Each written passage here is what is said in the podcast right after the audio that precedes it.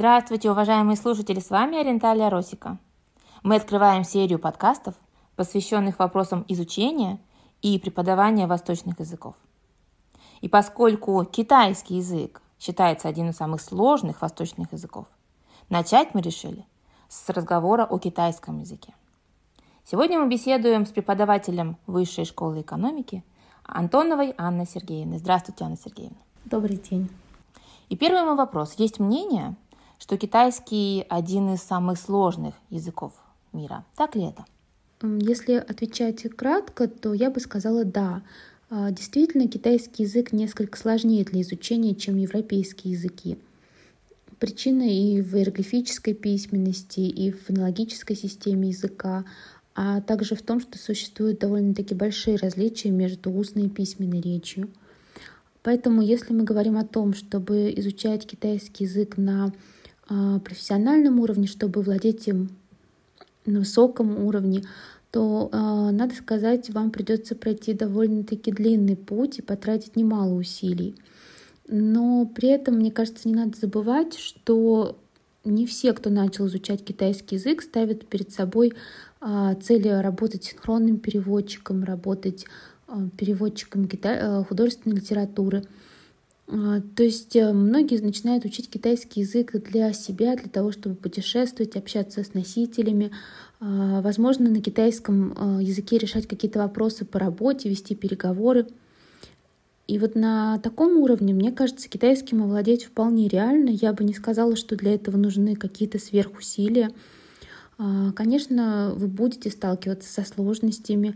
Они будут поначалу, потому что язык немножечко другой, он такой объемный, интересный, а, но постепенно он станет для вас привычным, и вы поймете, что до определенного уровня, скажем так, э, посерединке между средним и продвинутым уровнем а, можно дойти довольно легко. А, ну а дальше, вот начиная с продвинутого уровня, начинается тот этап, который можно сравнить заплывом в море. Это море китайского языка, в этом море можно плавать очень долго, можно учить китайский язык всю жизнь, а, и все равно чувствовать, что еще есть немало моментов, которые стоит изучить. А, но это не значит, что заговорить на китайском невозможно. Очень возможно и говорить, и писать, и, и общаться, если у вас есть такое желание. Отвечая на мой первый вопрос, вы на самом деле развеяли самый главный миф, который бытует в китайском языке – а какие еще а, есть мифы, которые стоит все-таки развеять? Э, я много работаю с ребятами, которые приходят учить э, язык с нуля, и очень часто при первой встрече они задают одни и те же вопросы. Первый вопрос, смогу ли я, не имея музыкального слуха, выучить китайский язык? А, действительно, все мы знаем, что китайский — это тоновый язык, и правильное произнесение тона очень важно, потому что играет смыслоразличительную роль. А, но тем не менее отсутствие музыкального слуха не является противопоказанием к тому, чтобы вы учили китайский. А дело в том, что правильное произнесение тонов — это навык, и этот навык его можно сформировать.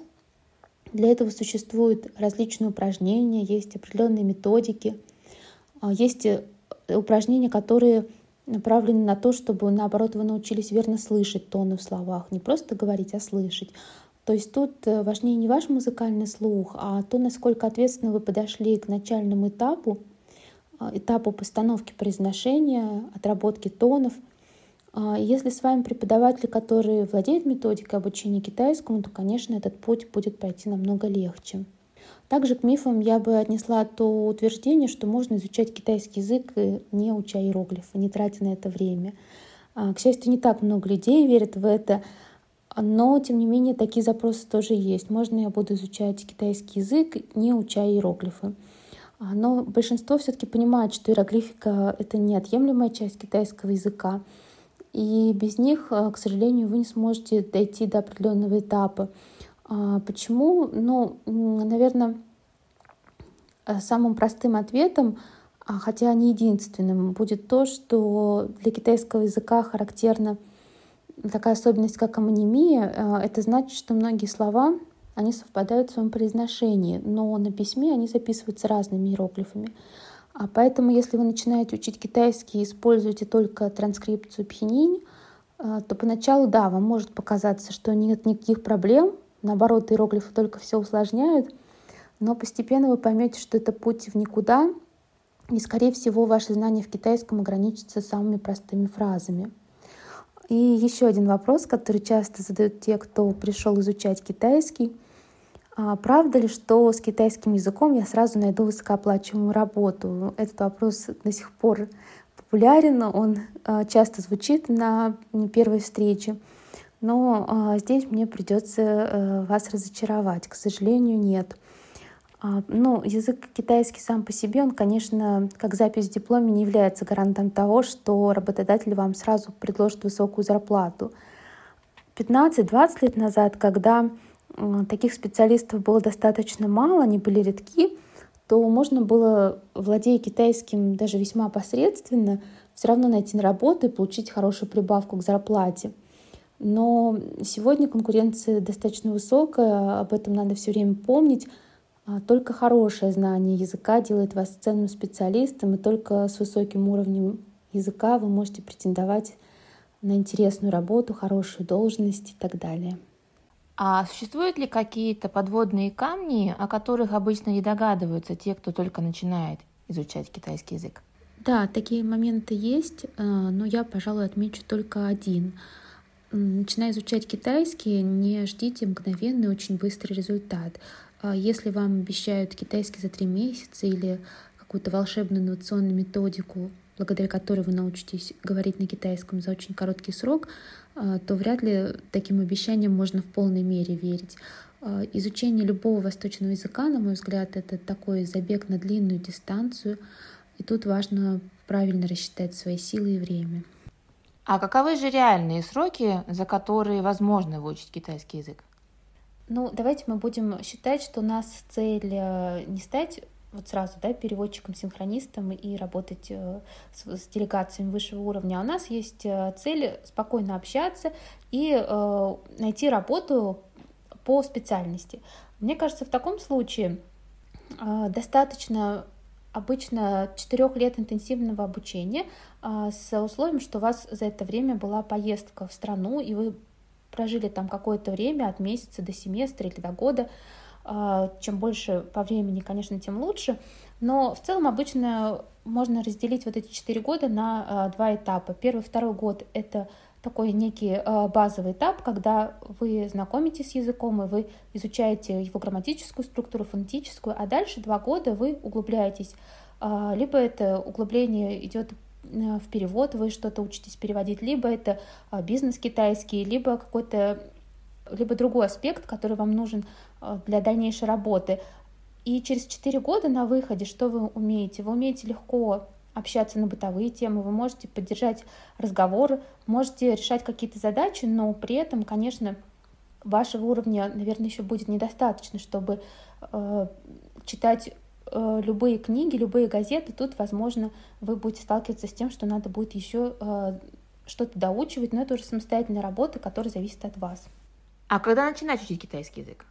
Ну, начинать э, можно с совсем ранних лет, но, скорее всего, э, путь изучения у вас будет не короче, он будет все равно по продолжительности примерно такой же, как если вы начнете изучать китайский язык, будучи, ну, скажем так, в классах старшей школы. Это сейчас я говорю о, о ситуации, когда у вас нету родителей э, китайцев, когда вы воспитываетесь э, в России э, и учите язык здесь. Очень хороший возраст для начала изучения китайского языка, на мой взгляд, это 12-13 лет, когда уже у ребенка, подростка сформировался интерес к стране, ему интересно именно изучать китайский язык. И вот эти годы с 13 до 15-16 а, лет до поступления в университет можно очень плодотворно изучать китайский язык а, с репетиторами на курсах а, или с преподавателями в группе. Но при этом, если вы начали изучать китайский язык уже поступив в университет, то это тоже хорошее начало, потому что, опять же, здесь мы говорим о том, что у человека сформировано желание учить этот иностранный язык, тратить на него время, силы, и, как правило, если вы поступаете на программу с э, интенсивным изучением китайского языка, то, как я уже говорила, за 4 года вы можете а, овладеть а, тем набором навыков, который поможет вам общаться. То есть вы можете за 4 года дойти а, до какой-то а, своей уже небольшой цели. А, если вы начинаете учить э, язык совсем в раннем возрасте, то, скорее всего, без помощи носителя вы также будете учить его еще и в школе, и в университете, то есть по времени это будет примерно то же самое. Может быть, вы что-то будете знать чуть-чуть лучше, но э, это тоже спорный вопрос, потому что все-таки в университете мы даем язык обычно очень интенсивно, и во многих университетах России э, китайский язык дается очень интенсивно именно за 4 года за обучение в бакалавриате. В таком случае, а возможно ли, реально ли выучить китайский язык самостоятельно? А, честно говоря, я встречалась в своей тоже практике с людьми, которые изучали э, китайский язык самостоятельно, но, как правило, а, общаясь э, с такими смельчаками, а, ты э, сталкиваешься с такой вещью, что они говорят, ну, на несуществующем китайском. То есть они могут хорошо писать, они могут читать тексты не вслух, а про себя. Но когда они начинают произносить фразы, слова, очень часто Просто это больно слушать. Э, именно потому что фонетически очень нужно, чтобы был какой-то пример. Аудиозаписи, только одних аудиозаписей учебника обычно недостаточно. И поэтому я, конечно, не очень поддерживаю эту мысль изучать китайский самостоятельно. Я очень поддерживаю продолжать изучение китайского языка самостоятельно, вот э, такую мысль. Но а с нуля начинать э, изучать язык, конечно, лучше с преподавателем. Есть люди, которые справляются с изучением китайского языка, а те, кто не справился. Что же они делали не так? А, мне кажется, у нас еще не звучало такое важное слово, как мотивация. А, в изучении иностранного языка очень важно, помимо цели, которую вы ставите, а, понимать, зачем вам это нужно. И вот э, исходя из моей практики, как правило, люди бросали китайский язык изучать, когда они не очень понимали, для чего им это нужно. Китайский язык требует очень много времени, мы об этом уже говорили, и достаточно много усилий. И когда человек не понимает, зачем ему это нужно. Ну, например, он решил, что просто интересный язык. Вот я попробую, поучу. Но конкретной цели, куда его применять, э, у него нет. Как правило, такой человек через два года, может быть, раньше, может быть, чуть позже, э, может задать себе вопросы, зачем я это все делаю, зачем я учу. В Китай я все равно ездить не собираюсь, работать с китайским языком не хочу. Ну, вроде бы свой интерес первоначально немножечко удовлетворил, знаю, как там все работает, как, откуда пришли иероглифы, как они появились, как произносятся слова. А, и такие люди часто бросают язык, либо а, бросают люди те, кто пошли э, изучать китайский язык не совсем по своей воле, тоже друзья посоветовали, родители. Но если человек понимает, зачем ему нужен китайский язык, если ему нравится страна, если ему а, нравится общаться на китайском языке, и он видит свой прогресс, то, как правило, такие люди не бросают изучение языка, они доводят до такого уровня, когда уже они могут более-менее общаться, а дальше либо останавливаться на этом, либо продолжают изучать китайский язык более интенсивно, если им это нужно. Анна Сергеевна, поделитесь, пожалуйста, с нами секретами изучения китайского языка. Ну, некоторые секреты или важные какие-то вещи, на которые стоит обратить внимание, я уже сказала. А, это про то, что мы уделяем внимание фонетике, но сейчас я добавлю еще несколько пунктов. А, мне кажется очень важным, когда а, изучение языка начинается с интенсивного старта. То есть мы не учим язык один раз в неделю, два раза в неделю. На начальном этапе стараемся максимальное время уделить изучению языка. Этот начальный этап может длиться 3, 4, 6 месяцев, но в этот период вы, если вы занимаетесь преподавателем, встречаетесь с ним 3-4 раза в неделю. Если занимаетесь в университете, то там у вас есть, как правило, э, расписание, тоже примерно такая же периодичность. Э, это очень хорошо влияет на то, что вы быстро погружаетесь в новый для вас язык и уже видите первые свои успехи. И эти успехи позволяют вам, во-первых, не разочароваться в своих силах, а во-вторых, дают вам ориентиры, и вы видите, куда идти дальше. Кроме этого, конечно, этот совет сейчас не новый, но мне кажется, он э, основной. Это постараться максимально создать вокруг себя языковую среду. Сейчас мы все э, живем в такое время, когда это сделать несложно. А у нас есть интернет, у нас есть сериалы, фильмы, у нас есть возможность общаться с носителями языка удаленно. А, и эту среду, что очень важно, надо постоянно усложнять. То есть не то, что вы три года смотрите э, сериалы, которые вам нравятся, или слушаете песни. Вы начинаете, естественно, э, с просмотра каких-то небольших роликов, которые подходят под ваш уровень владения языком, но постепенно, может быть, иногда даже немножко насильственно, вы э, пытаетесь разобрать более сложные интервью, посмотреть какие-то либо фильмы, либо ролики по тем темам, которые вы может быть, только начинаете изучать. И таким образом вы постоянно себе повышаете планку, и это в какой-то момент обязательно даст результат. Вы поймете, что вы не боитесь новой лексики, не боитесь каких-то сложных фраз, а, и, скорее всего, через 3-4 года вы сможете уже вполне а, смотреть и слушать аутентичные материалы достаточно высокого уровня сложности. И а, третий секрет, он тоже, возможно, достаточно очевидный, но я не могу его не упомянуть. Это а, непрерывно повышать свой уровень владения языком и постоянно работать, взаимодействовать с языком. Нельзя делать больших перерывов. Даже э, каникулы летние в 2-3 месяца э, могут привести вас к тому, что вы заметите, что вы очень многое забыли.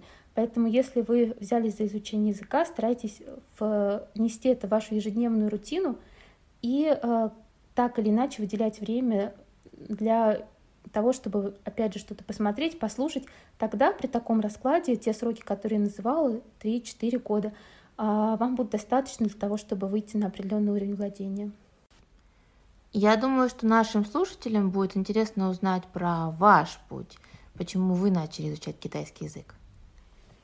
Ну, а, я, наверное, признаюсь честно, я неправильно начинала учить китайский язык, а, потому что я выбрала его не исходя из собственных интересов, а руководствуясь такой, такой, таким мотивом, что нам в университете а, тогда помимо китайского предлагали учить еще и английский, точнее продолжать учить английский. И таким образом мы на выходе могли получить два диплома помимо специальности, а, еще диплом о знании китайского языка и о знании английского языка.